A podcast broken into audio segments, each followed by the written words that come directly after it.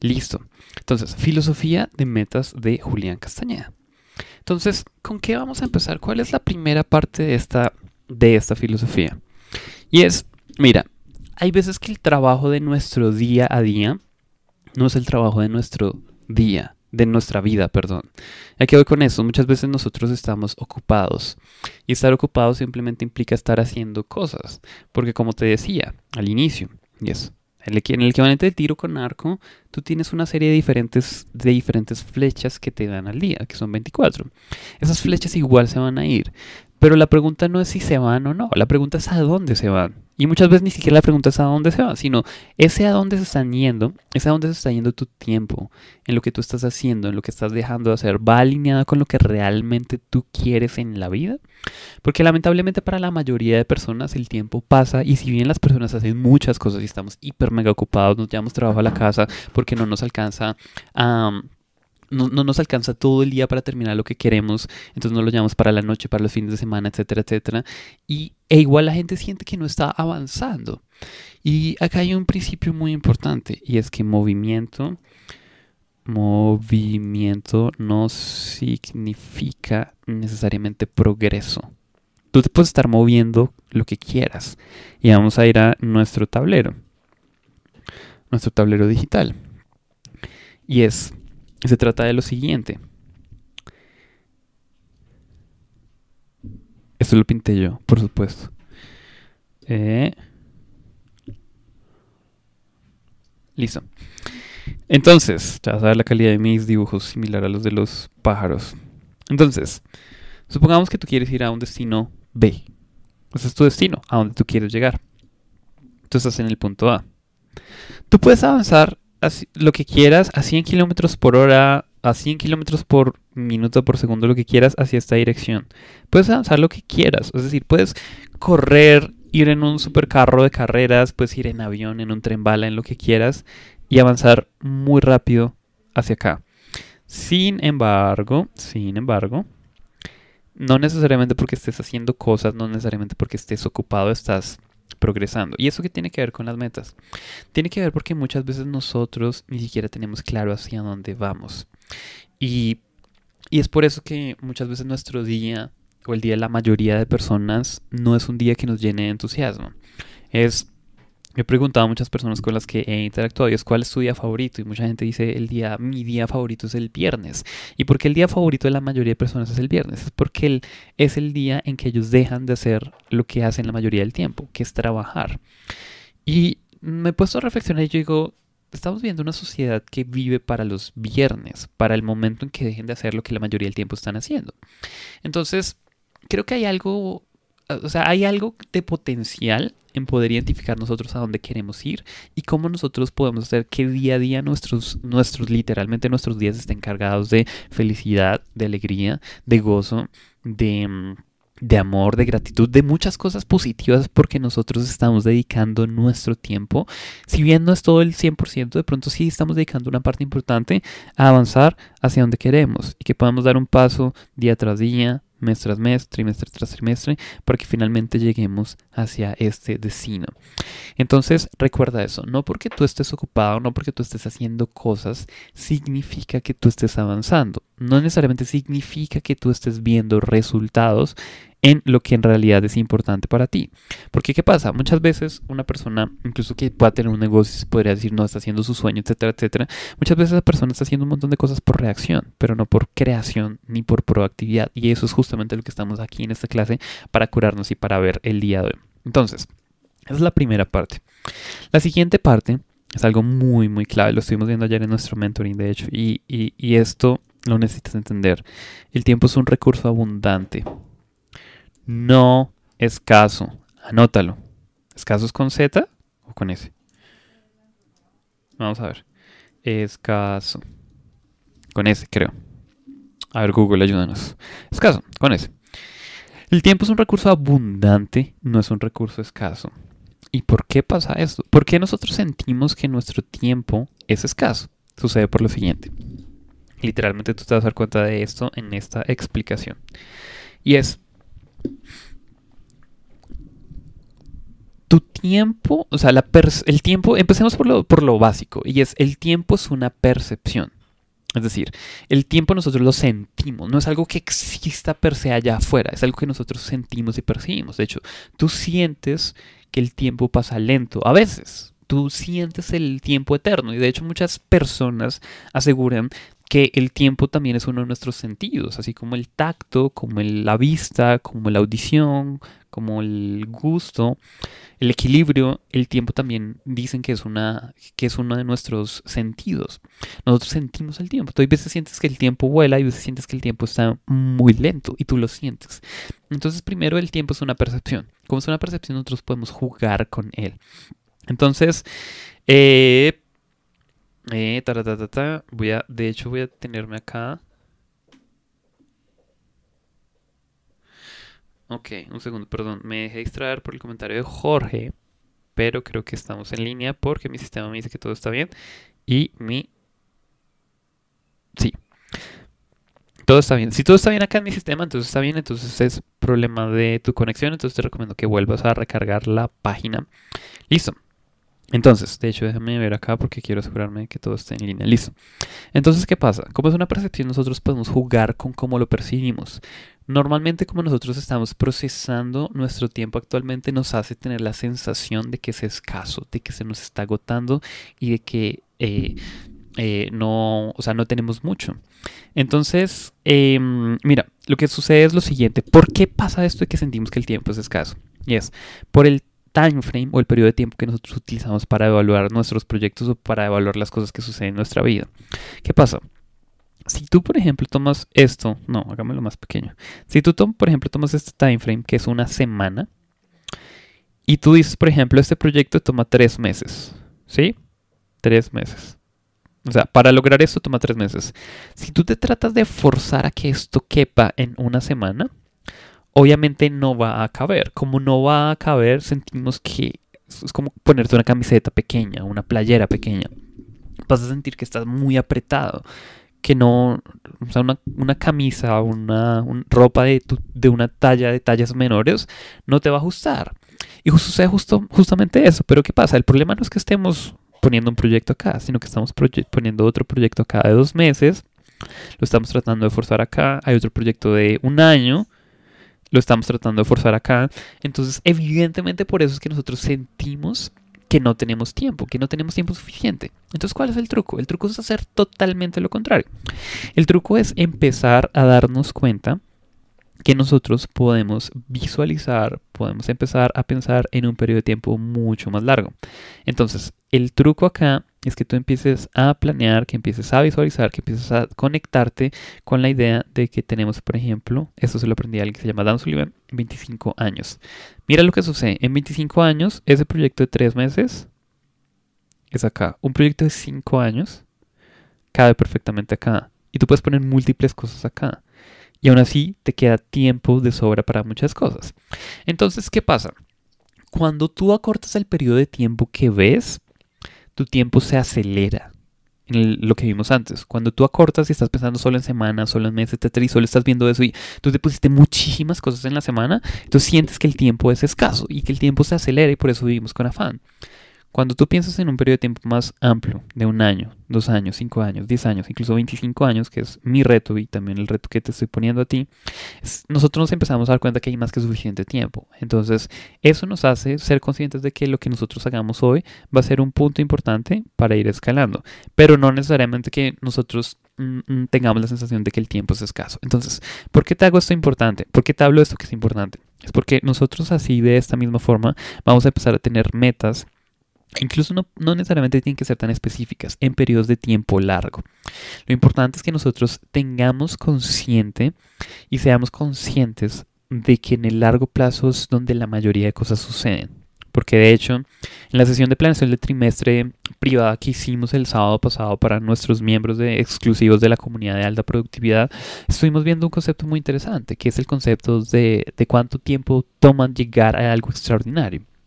Y de hecho, Vean saberlo aquí en el chat por curiosidad. Y es, ¿cuál es algo de lo que tú te hayas sentido supremamente orgulloso de tu vida? Uno de tus accomplishments, de tus logros más grandiosos de tu vida. Para muchas personas es de pronto terminar y culminar su carrera, llegar a cierta posición en una empresa, el iniciar una fundación, el escribir un libro, el ser conferencista, el iniciar su negocio, etcétera, etcétera. ¿Cuánto tiempo pasó desde que tú iniciaste, lo conseguiste en tu mente hasta que ya se materializó eso? Y muchas personas decían, son 5 años, son 10 años, son 15 años, etcétera, etcétera. Entonces, ¿por qué no estamos nosotros a forzar de completar toda nuestra gran visión de nuestra vida aquí al próximo trimestre, aquí a los próximos seis meses, etcétera, etcétera. Entonces, ese, eso es supremamente importante, que nosotros empecemos a planear más en el largo plazo. Y hablando de largo plazo, fíjate que es lo que las, las, las personas hacen. Y de hecho, esto es, esto es muy importante que tú empieces a interiorizarlo, porque es parte de nuestra filosofía de jugadores estrella. Y es lo siguiente. Vamos a dibujarlo en negro. ¿Dónde estás? Listo. De nuevo una línea del tiempo, solo que esta línea del tiempo va a funcionar de la siguiente manera. Aquí en el centro está el hoy. Aquí estamos a hoy, ¿sí? Aquí a la derecha es el futuro, aquí a la izquierda es el pasado. ¿Qué pasa? Cuando la mayoría de gente se va a poner metas, lo que hace es, dice, ah, ok, entonces yo necesito mirar hacia atrás yo necesito mirar hacia atrás, hacia qué son las cosas que yo he logrado. Y con base en eso, entonces yo me puedo proyectar hacia el futuro. Eso es lo que más la mayoría de gente hace inconscientemente. Entonces, ok, miremos cuál es mi estado financiero, miremos cuál es mi estado de salud y eso es lo que me va a indicar qué es lo que yo puedo conseguir. Y eso es algo que de hecho yo no te aconsejo que hagas. Y es, anótalo literalmente así. Y es, no dejes que tus circunstancias, circunstancias actuales, limiten tus metas. No permitas que eso suceda. Eso es un grave error. Porque nosotros, perdón, hielo, porque nosotros tenemos la posibilidad de crear algo desde donde nosotros estamos, desde lo que nosotros queremos crear, no necesariamente de lo que hemos logrado. Porque mm, si nosotros nos estamos dejando limitar por nuestras circunstancias actuales, entonces básicamente estamos haciendo lo que Jerry Ballinger nos decía, y es, él decía, tu vida es una obra de arte. En cada momento tienes un lienzo en blanco y tú lo estás dibujando y lo estás pintando a cada segundo, a cada minuto, cada hora, cada día. Tú estás pintando y creas absolutamente lo que sea que tú quieras en él. El gran problema es que la mayoría de personas lo que hace es que mira hacia su pasado y está mirando su pasado y está revolviendo a pintar las cosas que ya ocurrieron. Y la mayoría de veces está repintando, o sea, redibujando, recreando las cosas que sobre todo no le gustan.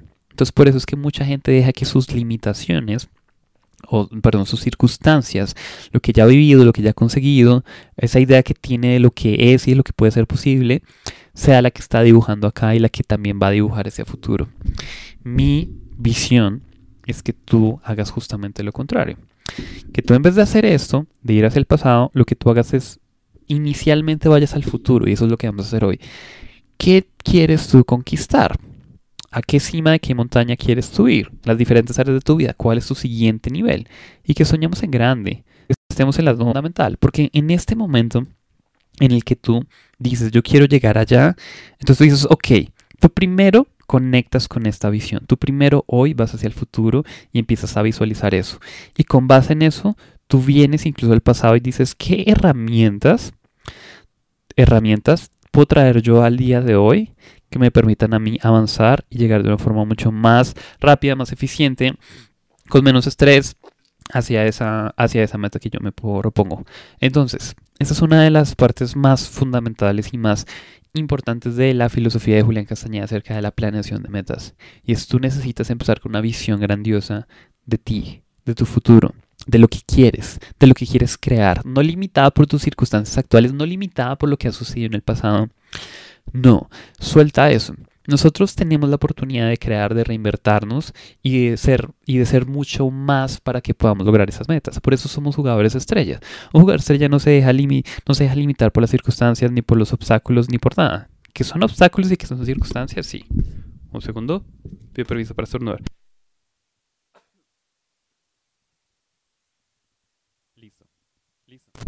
Listo. Perdón por la interrupción. Entonces, eh, vamos a ver.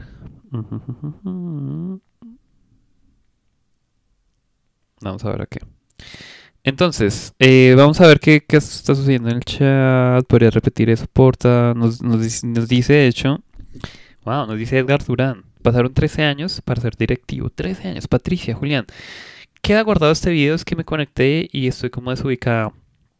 Eh, bueno, Patricia, este video va a quedar eh, disponible solo hasta un par de días en el futuro y luego se quitará al aire y solo estará disponible exclusivamente para nuestros miembros de la comunidad de alta productividad.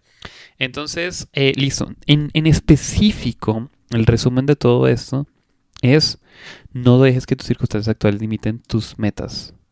Crea lo que sea que quieras y sueña en grande. Sueña en grande. Eso es la clave de esta parte de esto. No te dejes limitar por tus circunstancias actuales, sino sueña en grande. Lo siguiente se llama, yo lo llamo el nuevo éxito. El nuevo éxito. ¿Cuál es la diferencia entre el viejo éxito y el nuevo éxito? Ok, eso es pura. Eso es algo que literalmente me, me inventé yo. Ponle cuidado, está muy interesante. Y es. Dibujémoslo acá. Un segundo. Volvemos a grabar esta cámara. Acá. Listo.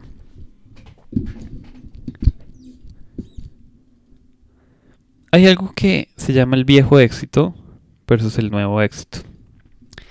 El viejo éxito para mí es una definición que te dan afuera de qué luce el éxito que tú compras, porque la sociedad te la vende muy bien a través de branding, a través de muchas cosas, a través de tu familia, y tú persigues eso. Y cuando lo consigues, te sigues vacío, te sientes vacío. Como le pasa a muchas personas. Entonces, vamos a ver, por ejemplo, el. Vamos a ver un segundo. A ti te dicen, mira, para que tú seas una persona exitosa en la vida, tú tienes que tener una muy buena carrera profesional. Esa carrera profesional te va a permitir a ti ganar suficiente dinero. De hecho, entre más dinero tengas, mucho mejor. Te vas a poner comprar una super mega casa. Te vas a comprar un super mega auto. Porque entre más grande sea la casa, entre más lujosa, mucho mejor. Te vas a dar unas super mega vacaciones. ¿Cómo se dibuja? Unas vacaciones. Supongamos que eso es una palmera. Ya, ya ven ustedes, señores y señores, mi habilidad con el dibujo. Una super mega vacaciones. Entonces, ¿qué pasa? La gente dice, ok, como yo necesito buscar esto, entonces muchas personas de hecho terminaron estudiando algo que no les gustaba. Algo que no les gustaba, pero que sí era financieramente muy rentable. Y consiguieron el puesto, y consiguieron la casa, le hacen el check.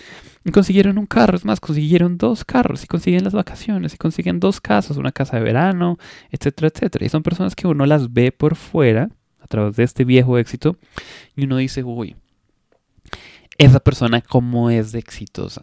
Esa persona cómo ha logrado tanto en la vida. Ya quisiera yo estar en esa posición. Sin embargo, cuando tú las ves y en su conversación interna son personas que no se sienten realizadas, son personas que no se sienten exitosas. son personas que llegan a, a, esta edad y dicen, pero ¿qué demonios sucede con mi vida? Si yo debería sentirme feliz, yo debería sentirme agradecido por todo eso que he tenido la oportunidad de construir, pero no es así, no me siento feliz. ¿Y por qué es? Es porque dejamos de lado lo más importante.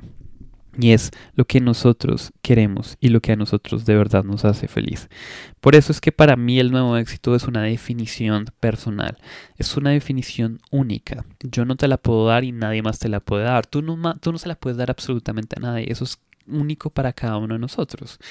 Mm, por ejemplo, el fin de semana estaba viendo eso que con aquí en la con la familia. Es por ejemplo a mi suegro, bueno, al, al esposo de mi suegra le gusta mucho el tema de los carros y de hacer reparaciones y está ahorita arreglando un carro clásico y él es feliz con eso, eso lo llena de vida. A mí eso no me llenaría de vida, pero a él sí.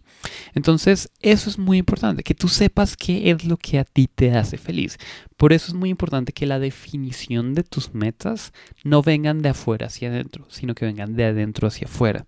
Tú las planteas en tu vida con base en lo que es importante para ti y en lo que hace felicidad para ti. Entonces, eso es básicamente el principio. Entonces vamos a, vamos a hacer y agregarle interacción. Por favor escribe hashtag nueva, nuevo éxito. Hashtag nuevo éxito. Te lo voy a dejar acá. Nuevo éxito. En símbolo de que las metas que tú vayas a poner están alineadas con eso que tú quieres, no necesariamente con lo que el resto del mundo quiere para ti. Porque es como cuando yo, por ejemplo, renuncié a mi carrera. No, no, no, no, quiero volver a contar la historia, pero no sé si sepas, pero yo decidí rechazar una maestría de 100%, una beca de 100% de maestría, porque eso a mí no me hacía feliz. A mis papás sí los hacía felices y orgullosos, pero a mí no. Entonces, ¿Qué pasa? Voy a vivir yo una vida en donde el resto del mundo está siendo feliz, yo haciendo algo que no me hace feliz a mí, solo por darle gusto a los demás. Y muchas veces ni siquiera eso hace feliz a las personas. Eso simplemente alimenta el ego de otras personas. Pero bueno, sin entrar en esos detalles, necesitamos cambiar la conversación alrededor de lo que significa éxito. El éxito no puede significar para el resto del mundo exactamente lo mismo. Para algunas personas representará cosas allá afuera, una casa, la libertad, de pronto no una super casa, sino tener la seguridad de que su familia está bien. Para muchas otras dedicarse a lo que aman y a lo que les gusta. Para muchas otras personas será contribuir. En fin, hay tantas definiciones como personas y la tuya es única, porque fíjate que la definición de éxito no es alcanzar solo una cosa, es un conjunto de diferentes cosas que te hacen a ti sentirte feliz, realizado, exitoso en la vida. Entonces, entonces vamos acá. Sara Gutiérrez, nuevo éxito, María Antonieta, María Soledad, Paola, Luz Flores, Natalia, Edgar Durán, Leila, Adriana, nuevo éxito, excelente, excelente. Eso es justamente lo que nosotros necesitamos construir. Todo viene desde adentro y termina afuera, que es en la planeación y eso es justamente lo que nosotros vamos a hacer a continuación. Entonces, esto cierra la parte de la filosofía. Entonces, esa es la filosofía de Julián Castañeda y hagamos un breve resumen de lo que hemos visto hasta ahora en la filosofía. No necesariamente que tú estés moviéndote significa que estemos obteniendo progreso. Lo siguiente es que el tiempo es un recurso abundante y es un recurso no escaso. Es un recurso que te alcanza literalmente para muchas cosas. Ahora, tienes que ser consciente que, como dice uno de mis mentores, es, no hay metas irrealistas. Lo que sí son irrealistas muchas veces es el tiempo. Si tú dices quiero construir un negocio millonario de aquí a los próximos dos meses, hay, personas que lo logran, pero no necesariamente es el caso de la mayoría. Sin embargo, si tú te das 2, 3, 4, 5 años para lograrlo, seguramente lo vas a lograr. Y eso es importante. Lo siguiente es, no dejes que tus circunstancias actuales limiten tus metas, limiten tus sueños, limites hacia donde tú quieres llegar. Crea lo que sea que tú quieras creer y crear en tu vida. Sueña en grande. Y lo siguiente es la definición del nuevo éxito, que es tu definición. Tú defines el éxito independientemente que al resto del mundo le guste o no, porque yo, o sea, la vida que yo quiero vivir y la que intuyo que también tú quieres vivir es una vida en donde tú te sientas feliz, realizado, exitoso con lo que estás haciendo y el camino que estás recorriendo. No en una vida donde tú te sientas frustrado solo por mostrarle al resto del mundo lo exitoso que eres. Y eso es supremamente clave.